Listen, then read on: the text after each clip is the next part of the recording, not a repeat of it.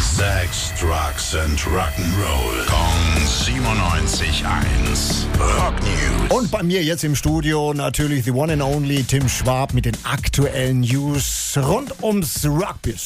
Hi Billy, bist du Fan von Toten Hosen oder von den Ärzten? Naja, ehrlich gesagt nicht so. Äh, Ich kann sie hören, aber Fan wäre ein bisschen Also hast du jetzt übertrieben. noch keine Präferenz Nein, nein, zwischen den ich hab- beiden nein, Bands? nein, nein, nein, nein. Mhm. Da geht's ja wirklich seit Jahren immer so diese Frage, wen der Ach beiden so. mag man, Ja, ne? ja. wegen der Fehde, hassen die sich, mögen die sich, was ist so dahinter? Ja, also zum Arzt gehe ich ja ungern, von daher. Also müssen, äh, tote Hose ist dir lieber, ja? Ich wollte jetzt sagen, die Prinzen, aber die sind ja nicht mit dabei.